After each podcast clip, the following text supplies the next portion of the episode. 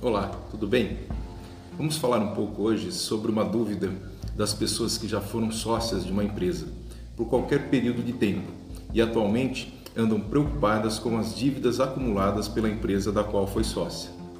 Para essa nossa conversa, nos interessa particularmente as sociedades limitadas e as chamadas EIRELIs, que são as empresas individuais de responsabilidade limitada.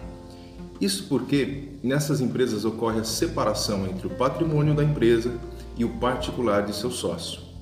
Muito bem, vamos lá.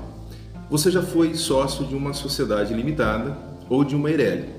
E como vimos, o patrimônio da empresa era separado do patrimônio do sócio.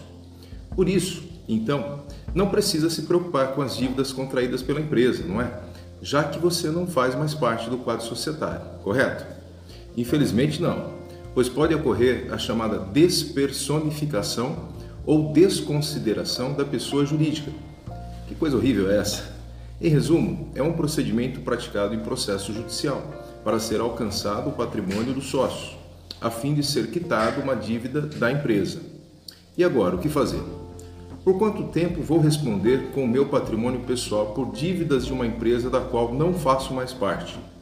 Regra geral, o Código Civil e agora com a reforma trabalhista também a CLT, limitam em até dois anos da averbação da alteração da sociedade, na qual consta a retirada do sócio.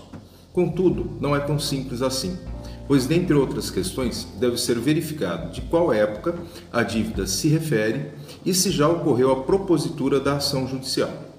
Ainda está com dúvidas? Sugiro a leitura do artigo com o mesmo tema, compartilhado nas redes sociais e site do escritório Franzinha Advogados.